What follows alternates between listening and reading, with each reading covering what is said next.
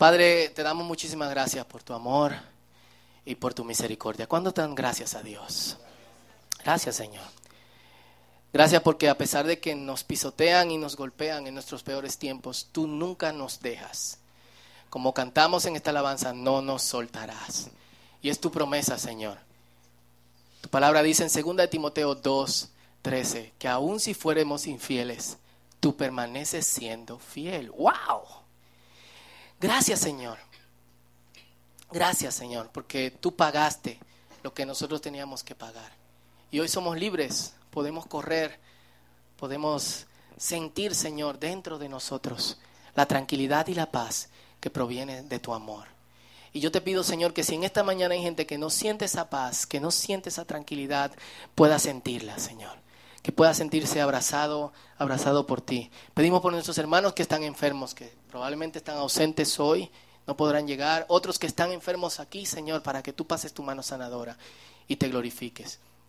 Y sobre todo, Señor, oramos que tú nos hables, que tu palabra, Señor, llegue a nuestro corazón y dé mucho fruto. En el nombre de Jesús y todos decimos, amén. Presentamos a nuestro hermano JJ, que tiene la palabra del Señor en esta mañana. Amén. Deme un minuto.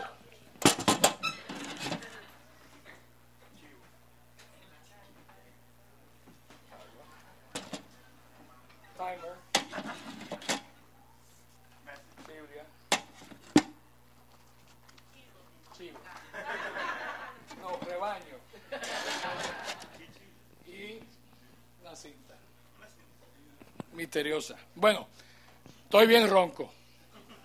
Gracias, Noelia. Te saludé el domingo pasado. Grave error. Gravísimo error. Ni modo. You live and learn, dicen por ahí. Cuando vi al hermano, digo, veo a Hans que está por ahí. Me pareció ver a Hans, pero no, era él. Era él, así. Oye, es José Gabriel que está por ahí. No, pero era, era el hermano. Pero José Gabriel sí está por aquí. Como siempre, eh, nuestro hermano nuestro director de alabanzas, el gran José, ya predicó por mí. Entonces lo que yo voy a hacer, José, con tu permiso, es recalcar lo que ya tú nos diste en el mensaje. ¿De acuerdo? Lo hacemos. Bien. Hace un par de semanas, el 31 de octubre, para ser precisos, estaba yo en México eh, y se celebraba ese día el aniversario de la reforma protestante. 500 años de reforma, 500 años de reforma. Y fíjense, fue interesante porque había en esa actividad eh, pastores de muchísimas iglesias. Eh, estaban ellos ahí celebrando, como dijo el hermano, no era la iglesia evangélica, no era la bautista, no eran los nazarenos, era la iglesia, la iglesia protestante, la iglesia que salió de ese movimiento de la reforma. Algo que decía José ahorita muy interesante es que a veces tenemos un vacío dentro de nosotros, ¿verdad? Y que ese vacío solo lo llena quién? Cristo. Martín Lutero, monje, agustino, alemán, tuvo una crisis existencial que dio pie a la reforma. Él buscaba, leía, ayunaba, estudiaba, hacían reuniones, pero al final nada lo satisfacía. Un día leyendo Romanos, se encuentra con un versículo sencillito al principio que dice que el justo por la fe vivirá. Y de cayeron las escamas de los ojos a Martín Lutero. Ese momento, ese versículo en Romanos dio pie a lo que conocemos como la reforma protestante. Y la razón por la que nosotros estamos aquí hoy reunidos. Ese solo momento. Y así, un solo versículo en un momento de crisis, digamos, puede cambiar nuestras vidas. Así que no dejemos de leer la Biblia, aunque sea un ratito, aunque sea un verso, pero no dejemos de leerla. Martín Lutero entonces, junto con otros del momento, Knox, Calvino, se reunieron y dijeron, bueno, ¿qué vamos a hacer con esto de la reforma? De ese movimiento salió eh, un proceso que se llamó la revisión o el volver hacia los orígenes de la fe. Las, dice Fausto, las olas. Y si no es las olas del mar, sino se enunciaron cinco enunciados, cinco eh, temas principales que eran las olas. Y si ustedes me ayudan, vamos a tratar de ver qué dice cada una. La primera es solo escritura, ¿no? Solo la escritura. Solo la escritura, a través de la escritura de la palabra de Dios es que se llega a la salvación. La segunda, solo gracia. Hablábamos de eso ahora en una de las canciones, no voy a decir nada más. Luego está sola fide. Esa está un chima difícil, ¿verdad? Solo por la fe. Solo por la fe. Solos Christus, solo a través de Cristo.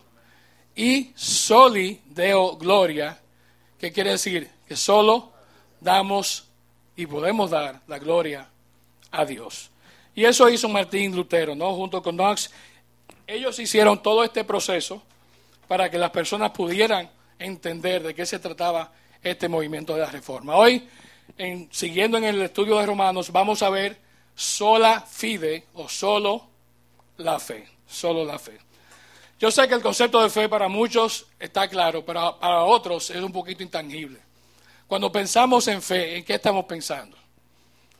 ¿Quién me quiere decir rapidito? Cuando yo digo solo fe, ¿qué piensan? Fe, milagros, ¿qué más? Sí.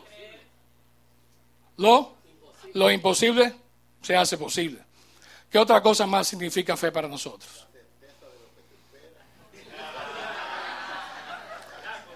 Siempre hay un evangélico en el grupo. gracias, Huelman. Vamos para allá ahora.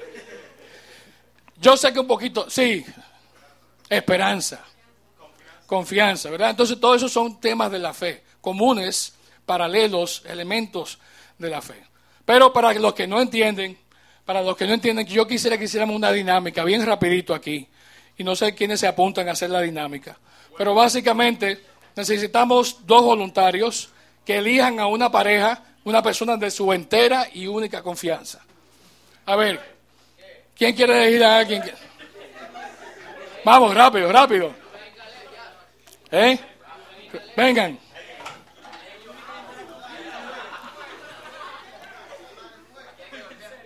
Bueno, ¿quién va a caminar? ¿Quién va a hacer? Hay un curso de obstáculos. ¿Quién lo va a hacer? Tienen dos opciones, se ponen un paño o le pega un pedazo de tape en el ojo.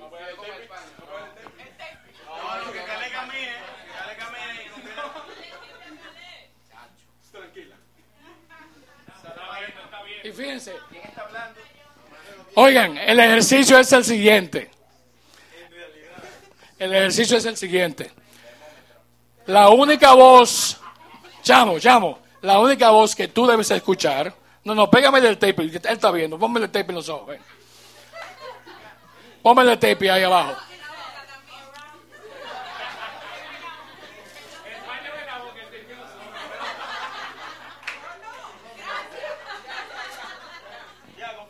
No, no, ponete, ponete. La única voz que voy a escuchar es la de Cristo, aleluya.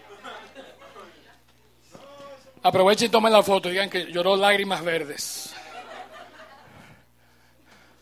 Bien, la única voz, chamo, que tú debes escuchar en medio de todas las voces que te van a estar engañando, que somos todos, es la voz de la persona en la que tú confías, que se llama Caleb.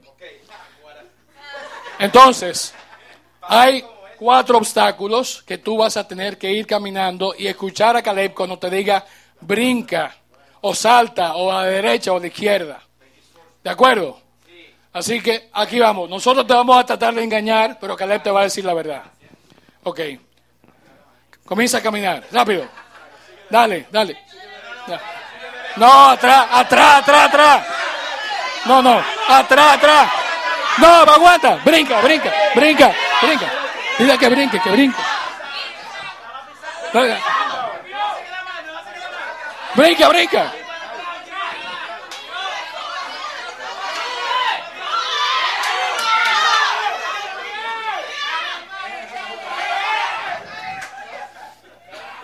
Muy bien, un aplauso, un aplauso, un aplauso. Un aplauso, muy bien. Sí, no había obstáculos. No había obstáculos, chamo. Ya tú sabías. Pero fíjense, eso ilustra, de una manera un poco tonta, pero ilustra la fe. oímos voces que nos dicen es por aquí, es por allá, es por aquí. Si estamos sintonizados a la voz de esa persona, Dios, en quien confiamos, nuestra vida va a ser diferente. Llena de obstáculos, llena de complicaciones. Sin embargo, Dios, su voz, nos va a guiar y va a permitir que lleguemos donde debemos llegar. Hay un artículo, y no lo voy a leer completo, pero salió en el listín diario en el noviembre del 2012. Muy interesante porque hace la pregunta si el ser humano tiene necesidad de creer en algo. Y yo entiendo que sí, o sea, todos tenemos que creer en algo. Hablan de la fe y la ponen en distintos aspectos, ¿no? Pero la fe es algo importante. Dice el segundo párrafo, en tal sentido la fe es la cualidad común por la que viven o se basan varias teorías, religiones, civilizaciones, sectas, entre otras corrientes. Y hace referencia al versículo que Wellman citaba hace un momento de Hebreos 11.1 y que vamos a ver en un momento. Entonces, la fe es necesaria. Todos los que estamos aquí tenemos necesidad de ejercitar la fe, de creer en algo. Nadie que está aquí puede decir que no cree en algo, aunque sea en un político. Y lo que, y lo que lo creen, bueno, ya es problema de ustedes. Pero vamos a ver un video bien cortito que nos habla un poco de lo que es la fe. Las luces, por favor.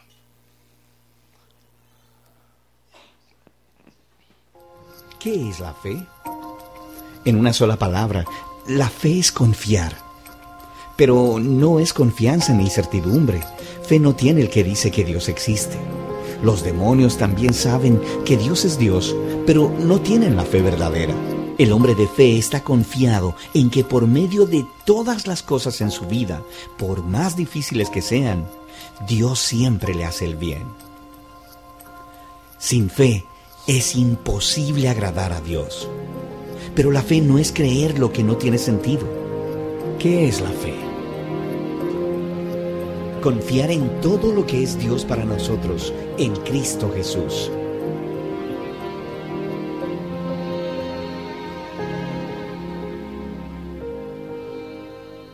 Bien.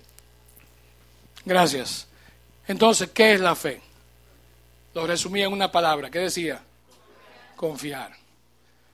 Pero esa confianza, si no está puesta en algo que es lo correcto, lo indicado, es una confianza a medias.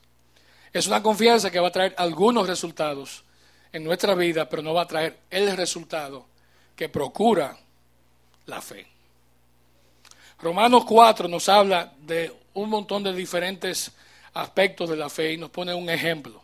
Vamos a leerlo en unos minutitos, casi casi. Pero fíjense la definición común de la fe, creencia y esperanza personal. Es una virtud, virtud, perdón, teológica del cristianismo y de las algunas otras religiones.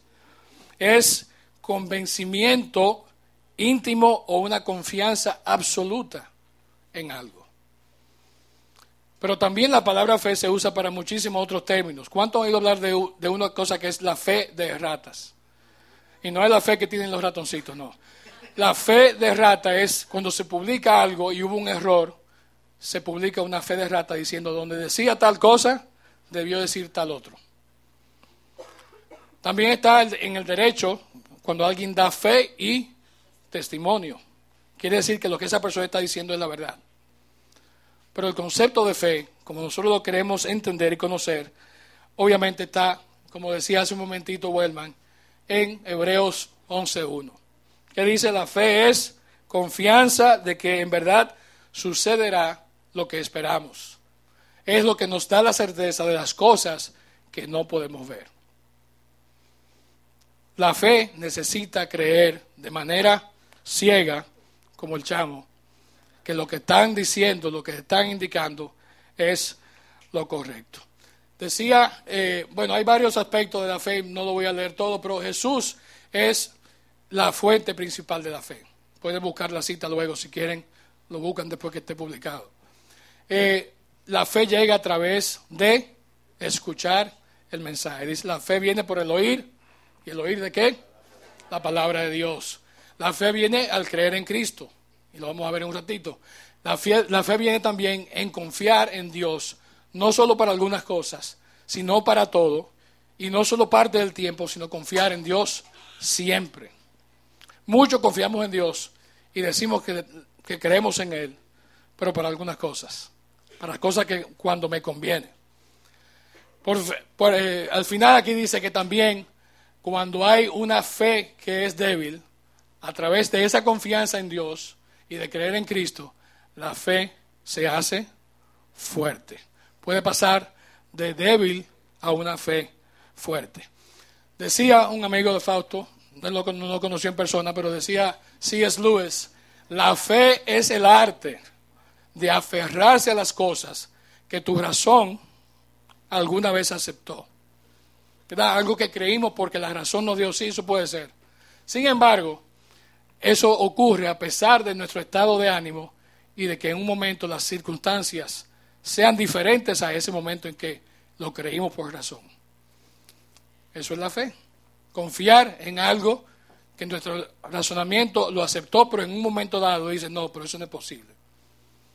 Y es eso, esa definición de fe. Quiero que leamos entonces Romanos 4. Le voy a pedir a alguien con una voz bien ronca y fuerte que venga por acá. Eh, Débora, ven.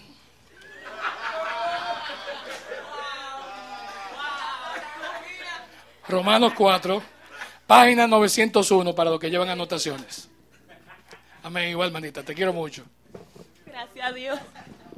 Vamos a Romanos 4, página 901. Y tenemos que leerlo completo, así que denos un chance. Dice, humanamente hablando, Abraham fue el fundador de nuestra nación judía. ¿Qué descubrió él acerca de, llegar a ser justo ante Dios? Que si sus buenas acciones le hubieran servido para que Dios lo aceptara, habría tenido de qué jactarse. Pero esa no era la forma de actuar de Dios, pues las escrituras nos dicen, Abraham creyó a Dios y Dios lo consideró justo debido a su fe. Cuando la gente trabaja, el salario que recibe no es un regalo, sino algo que se ha ganado pero la gente no es considerada justa por sus acciones. Ejemplo, cuando una mujer se casa, la, no me, lo siento, lo siento, la, la página siguió. Sino por su fe en Dios, quien... No me distraigan que se me va. Me culpa, estaba truqueada la Biblia. Concéntrate, concéntrate sino por su fe sigo en Dios, quien perdona a los pecadores. David también habló de lo mismo cuando describió, describió la felicidad de los que son declarados justos sin hacer esfuerzos para lograrlo. Oh, qué alegría para aquellos a quienes se les perdona la desobediencia, a quienes se les cubren los pecados. Sí, qué alegría para aquellos a quienes el Señor les borró el pecado de su cuenta. Ahora bien, ¿Es esta bendición solamente para los judíos o es también para los gentiles incircuncisos? Como venimos diciendo, Dios consideró a Abraham justo debido a su fe. Pero ¿cómo, pero ¿cómo sucedió esto? ¿Se le consideró justo solo después de ser circuncidado o fue antes? Es evidente que Dios aceptó a Abraham antes de que fuera circuncidado.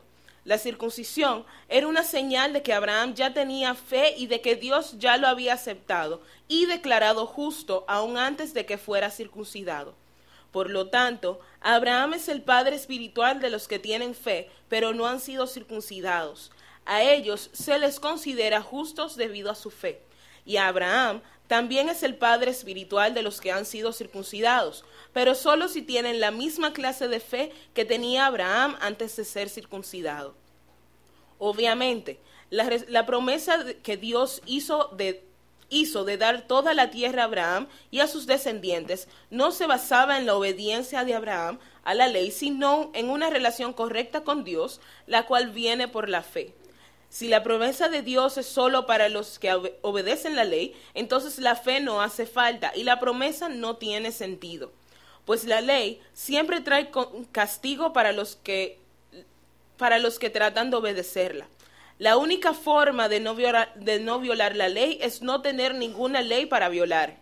Así que la promesa recibe por medio de la fe. Así que la promesa se recibe por medio de la fe es un regalo inmerecido y vivamos o no de acuerdo con la ley de Moisés, todos estamos seguros de recibir esta promesa si tenemos una fe como la de Abraham, quien es el padre de todos los que creen.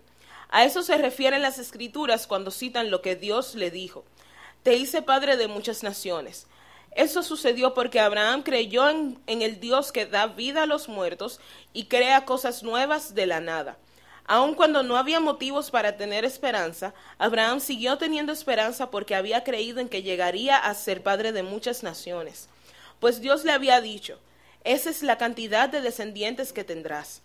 Y la fe de Abraham no se debilitó a pesar de que él reconocía que, por tener unos cien años de edad, su cuerpo ya estaba muy anciano para tener hijos, igual que el vientre de Sara. Abraham siempre creyó la promesa de Dios sin vacilar. De hecho, su fe se fortaleció aún más y así le dio gloria a Dios. Abraham estaba plenamente convencido de que Dios es poderoso para cumplir todo lo que promete. Y, debido a su fe, Dios lo consideró justo.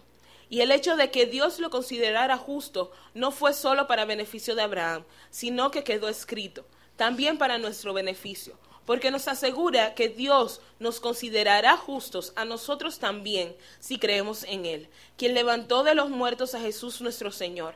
Él fue entregado a la muerte por causa de nuestros pecados y resucitado para hacernos justos a los ojos de Dios. Amén. Gracias, Débora. Sí, la banda puede pasar, vamos a cantar una canción y nos vamos. El, capítulo 4 es clarísimo. De hecho, es un reto desempacarlo de tantas cosas que tiene. Podemos pasar un mes aquí delante de los que predicamos hablando solamente del capítulo 4. Así que denme un chancecito y vamos a tratar de resumirlo de la mejor manera posible.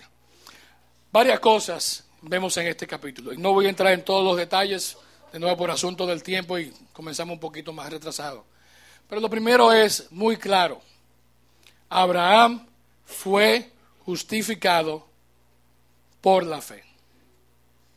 No fue por obras, no fue claramente por guardar la ley. ¿Quién sabe por qué no fue por guardar la ley? ¿Por qué no pudo ser por guardar la ley? 430 años después se entrega la ley por parte de Dios a Moisés. Entonces faltaba todo ese tiempo para que existiera la ley y para que las personas tuvieran ese código bajo el cual vivir sus vidas para buscar alcanzar la salvación, la gracia el favor de Dios. Abraham sin tener esa ley, solo la ley que estaba escrita en su corazón, creyó a Dios y dice que su fe fue contada por justicia. Su fe fue hecha justicia, la salvación de Dios para él. Entonces, dice el versículo 1, sencillamente, humanamente hablando, Abraham fue el fundador de nuestra nación judía. ¿Qué descubrió él acerca de llegar a ser justo? Que tenía que ser por la fe, por él creer algo ¿eh? que Dios le había dicho, que le había indicado. Dios le había dicho que iba a dar descendencia, que él iba a tener hijos. Todo eso Abraham lo creyó y tuvo con él entonces ese, eh, esa ganancia de lo que fue la salvación por la fe. Fíjense que en ese momento y momento después, la nación judía siempre había tenido y tenía esa mentalidad de que ellos debían recibir las cosas porque sí, porque eran el pueblo elegido de Dios, la descendencia de Abraham. Tenían ese, dicen los gringos, entitlement, ¿no? Mentalidad de que estaban entitulados, que eran merecedores de. Él no tomó eso como un parámetro, sino que él creyó claramente por fe. Los versículos del 6 al 8 luego continúan hablando que él fue justificado sin merecerlo. ¿Qué obras hizo Abraham? Ninguna, ¿verdad que no? Y ahora David, en ese pasaje de los versículos 6 al 8, ya David vive bajo la ley. David está viviendo, conociendo los mandamientos. Cuando él hace lo que hace, que engaña a Urias, que hace todo el aparataje para él quedarse con su esposa, él lo hace de manera consciente. Vimos, como decían ahí los versículos del 6, el 6.4 dice, David también habló de lo mismo cuando describió la felicidad de los que son declarados justos sin hacer esfuerzo para lograrlo. Si era por las obras de David, David no debió ser salvo. David no debió ser la persona que fue delante de los ojos de Dios y como ejemplo para las generaciones. Algo interesante es que Pablo elige tanto a Abraham como a David de ejemplos porque eran las dos personas principales en la historia del pueblo judío. Abraham, el padre, padre de la fe, y David, el rey mejor que hubo jamás. Esos eran los parámetros de los judíos, Abraham y David. Y por ahí Pablo dice, Abraham antes de la ley fue justificado sin tener ley por su fe. David, después de la ley, no cumplió con la ley, sin embargo, también fue justificado por la fe. La fe en lo mismo. Algo interesante que me, causó un poco de gracia, eh, no esta parte de la circuncisión, esa no, pero viene después de esa. Eh, sí, amén. Eh, fíjense, no fue una obra, y esto lo pone simplemente esos versículos para decir claramente que no fue algo, ni siquiera un sacrificio físico humano que hizo Abraham. O sea, porque lo otro era creer o no creer, aceptar o no aceptar. Pero aquí ni siquiera fue haciendo un ritual físico, ¿verdad? Tirándose siete veces de parte en el Jordán o no sé qué cosa, o circuncidándose. No fue por eso tampoco. Así que no fue por ninguna otra obra, como leímos ahí. Lo que decía que me causó gracia viene en esta parte, los versículos 19 y 23 al 24. ¿Cuántos de ustedes habían entendido, y yo no lo entendí hasta que estudié este material un poquito más a fondo, cuántos de ustedes entendían que Abraham fue salvo y fue limpiado de sus pecados porque él creyó en la resurrección de Cristo? ¿Cuántos años faltaban para que Cristo muriera en la cruz? ¿Verdad? Pila de años, 1300, 1400 años. Sin embargo, la salvación que Abraham alcanzó fue al creer el sacrificio que Jesús iba a hacer por nosotros, por ti, por mí. ¿Cuándo cree Abraham esto? Leímos que él, y dice un versículo que leímos aquí, que él le creyó a Dios, versículo 19, y la fe de Abraham no se debilitó a pesar de que él conocía que por tener 100 años de edad, me llevaba unos cuantos a mí, eh, su cuerpo ya estaba muy anciano para tener hijos, igual que el vientre de Sara. 20. Abraham siempre creyó la promesa de Dios, sin vacilar. Y él creyó que de tejido muerto, de un vientre muerto, de células muertas o ni siquiera que, ni existían ahí adentro, Dios iba a traer la vida. Él iba a regenerar ese tejido, esas células muertas, y de ahí iba a venir la vida. Qué bonito ejemplo, qué bonito símbolo de la resurrección de nuestro Señor. Y por eso dice que Abraham fue salvo porque creyó en la resurrección. Y como leímos también, él no dudó, sin vacilar. ¿Cuántas veces usted y yo pedimos cosas y decimos, bueno, Señor, tú sabes, pero yo sé que está difícil? Pero tú lo puedes todo, pero oye, está fuerte, yo no sé si... Oye, yo creo que ni Dios puede con esto. Yo lo he dicho muchas veces, pero en el ambiente político de nuestro país. Y no, no sé. Bueno, yo creo que él puede, pero no sé si, si, se, si se quiera meter en ese lío. Sí, esa parte no la pasamos en la grabación. Pero eh, fíjense, óigame, pensamos muchas veces, sí, yo sé que Dios lo puede, lo creo, tengo fe, pero está fuerte Dios. Está bien difícil, está bien difícil.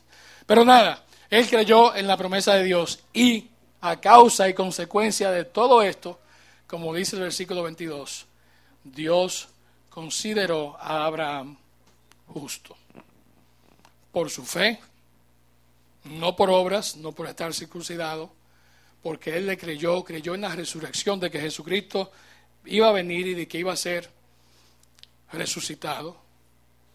Pero él le creyó a Dios. Bien. Romanos 5 del 1 al 11.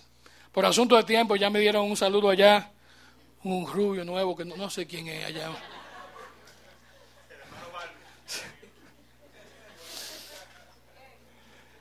Dijeron que queda poco tiempo. Pero fíjense, vamos a leer nuestras casas luego Romanos 5 del 1 al 11 para concluir lo que es este concepto de la fe.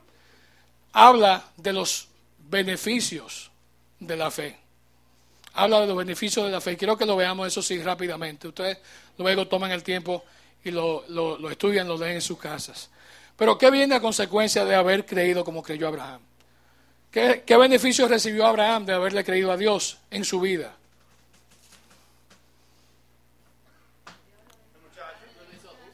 a los 100 años de un vientre estéril de Sara, Dios le dio un hijo a Abraham.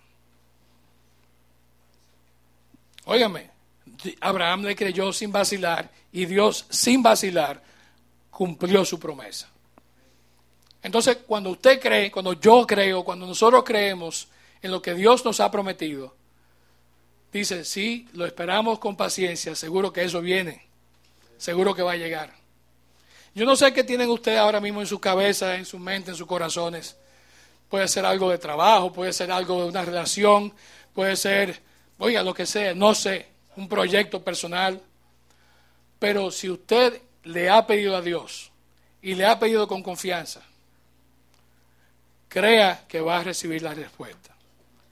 Ahora, como dice el corito aquel, cuando oro a veces Dios dice sí, cuando oro a veces Dios dice no, a veces Dios dice, aguántate ahí, espera. ¿No? Pero Dios siempre contesta.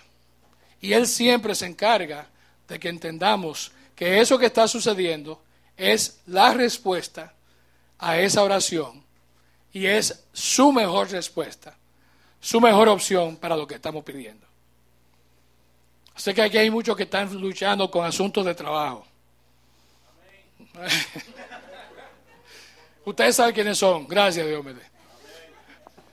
Sé que hay muchos que están luchando con una relación. Sé que hay muchos que están luchando con salud.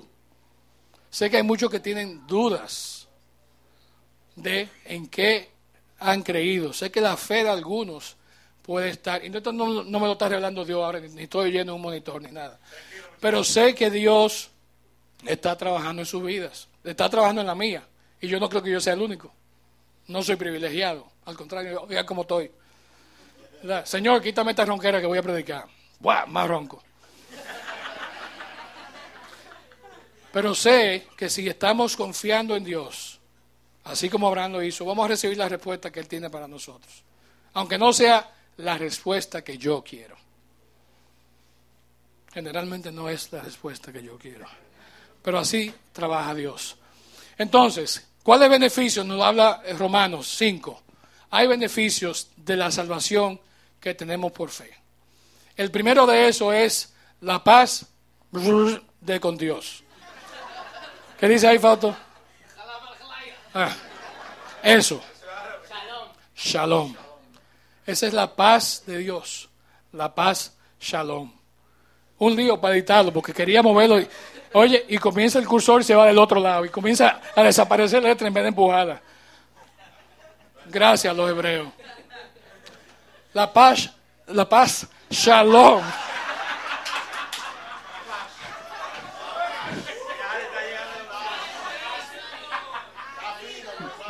Dirían algunos que estoy canalizando a un expresidente. No sé a cuál. Escúchame de nuevo. Bien, la paz shalom es, como dice la paz, que sobrepasa todo entendimiento. No la entendemos, yo no la entiendo esa paz. No es la paz mundial de las reinas de belleza. No es la paz de la tranquilidad que quiero acostarme, en paz me acostaré y así mismo dormiré, porque solo... No, no, no, no. Esa es una bonita paz. Pero no es esta paz. La paz shalom. La paz que lo envuelve todo. Y esa paz solo la da Dios. Se debemos procurar nosotros alcanzar esa paz. ¿Por qué te fuiste paz? Otro beneficio de la salvación que es por la fe es acceso directo a Dios siempre. No en un horario, vuelva el lunes que ya cerramos, llame más tarde que Él no está, Él está ocupado, está con otra persona. Dios está siempre ahí. Dios está aquí. Dios está con nosotros cuando vamos, cuando venimos. Y eso es un resultado de la salvación por la fe. Tenemos la esperanza de que vamos a vivir de manera eterna y en la gloria de Dios. En la presencia con Dios. No un día, no mil años, para siempre. Y también de que vamos a salir airosos en las dificultades. Para algunos es difícil creer eso, porque como que nunca, nunca pego, nunca puedo, nunca llego. Se queda uno enchivado, ¿verdad que sí? Muchas veces pasa eso. Pero si tenemos la fe en Dios, Él nos va a, sacar de ese lío. Que se va a enterar todo el mundo del lío. Bueno, se enteró todo el mundo, pero te sacó del lío. ¿Para qué te metiste en el lío en primer lugar? Bien, por último, otro beneficio es el amor de Dios y el amor y la presencia y el acompañamiento del Espíritu Santo. De esto hablamos hace un par de semanas atrás. Si ustedes quieren, el mensaje está en la página, una payola a los Fausto. El mensaje está en la página, también está en iTunes, pueden ir y escucharlo allá. Entonces, hablamos del Espíritu Santo, hablamos de la Trinidad. Busquen el mensaje, escúchenlo, está bien bueno. Yo lo oí más o menos ahí. Finalmente, el objetivo de la fe, ¿cuál es? Si queremos resumir todo esto que hemos dicho, ¿qué, busca alcanzar? ¿Qué busca lograr la fe que decimos tener?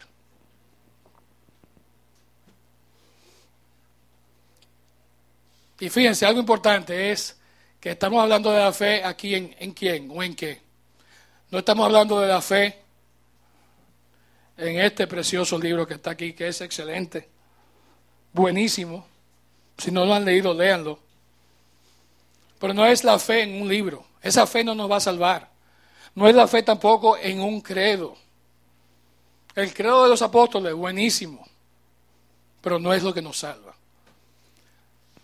Lo que sí nos puede salvar, y de hecho lo hace, es la fe en una persona. Y esa persona es Jesucristo.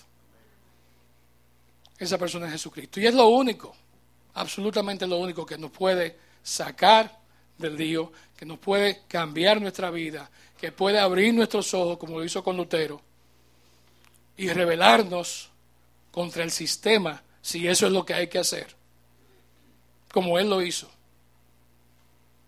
Pero es la fe en esa persona, la fe en su obra, la fe en su vida, la fe en su muerte, y la fe en su resurrección. Bien, me encontré eso por ahí, me pareció interesante. Lo publicaron ahí en Instagram, no sé, una cuenta de, ¿cómo dice ahí? una crucecita ahí, Tomás, lo más seguro. La fuerza de tu fe no se mide por la ausencia de duda. ¿Verdad? No es que no tengamos dudas, sino se mide, dice, por la fidelidad de nuestras vidas. Perdón, frente a la vida. Frente a la duda. Por la fidelidad de tu vida, frente a la duda. Nicky Gumbel. Paz. Y eso es. Vamos a tener situaciones, vamos a tener retos, vamos a tener que escuchar voces, se nos están diciendo, es por aquí, es por allá, brinca, salta, devuélvete pero es mantener los ojos puestos en Jesús, en la obra que Él hizo y en lo que eso trajo a nuestras vidas. Vamos a ponernos de pie, por favor, para ir terminando. Y les voy a pedir que inclinen sus rostros, cierren sus ojos.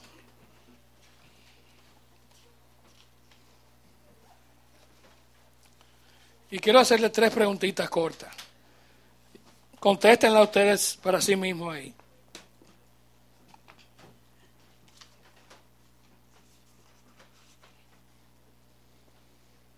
Como dice segunda de Timoteo 1:12, no es el hecho de creer, sino estar confiados y reconocer aquello en que creemos, que es nuestro Señor. No es tu fe la que te salva, es la fe en Jesucristo que nos salva. Bien, con sus ojos cerrados ahí en meditación, vamos a pensar en estas tres preguntas. Acabamos de decirlo ahora, pero para ustedes, realmente, en lo más profundo de su corazón, en su intimidad, ¿cuál es el objeto de su fe? ¿En qué creemos? ¿Qué es lo que nos motiva? ¿Por qué hacemos lo que hacemos? ¿Qué debemos de hacer? La segunda, ¿qué debemos de hacer para recibir entonces de manera real en mi vida, cada día, ese don de la gracia, ese don de la vida eterna?